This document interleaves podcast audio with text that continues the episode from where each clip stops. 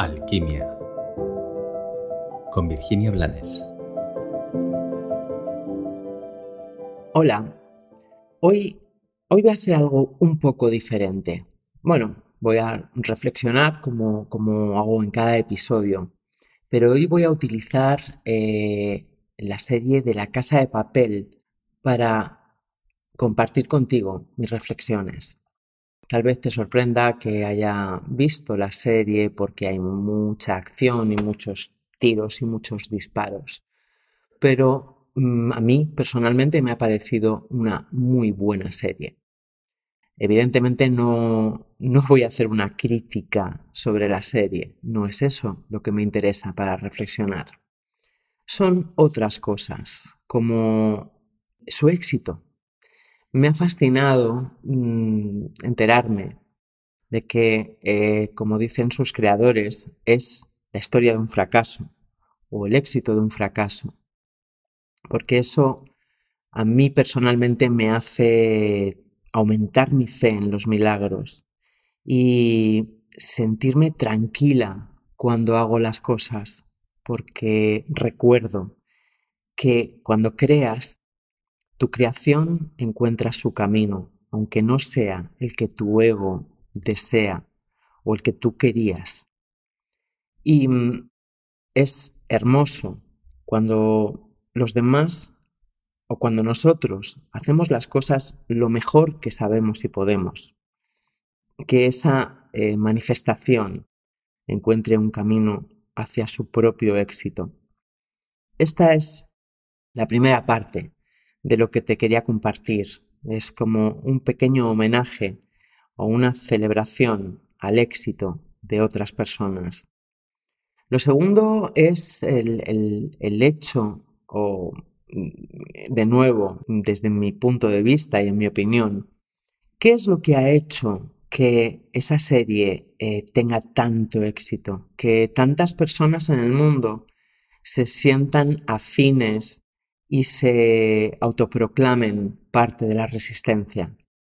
Creo que, como ha pasado desde hace miles de años, cuando los arquetipos son claros, es muy fácil que las personas se sientan identificadas con ellos.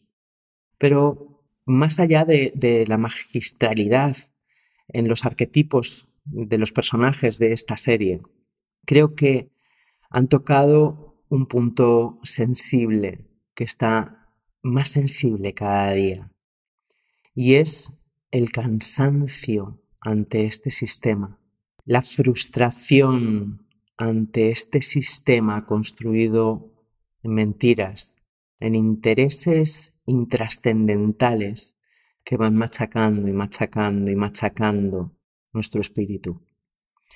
Y esta resistencia no se construye desde héroes, sino desde personas valientes, algunos de ellos desahuciados de la sociedad, algunos de ellos aparentemente locos, todos con sus luces y con sus sombras, pero todos valientes. Y es ese valor y el compromiso que adquieren entre ellos el que les convierte en héroes. Es un muy buen ejemplo de que el héroe se va a tener que enfrentar a sus demonios, más allá de los demonios que puedan aparecer aparentemente desde fuera.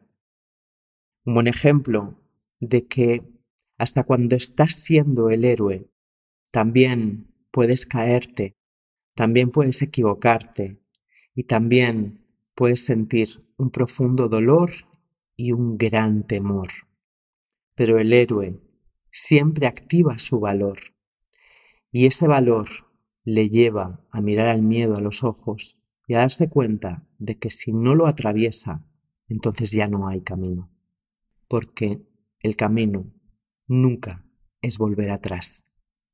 Como te digo, esta es una forma mm, de hacer un pequeño homenaje a la gente que lo hace desde el corazón, que apuesta por sí misma, que lo hace bien.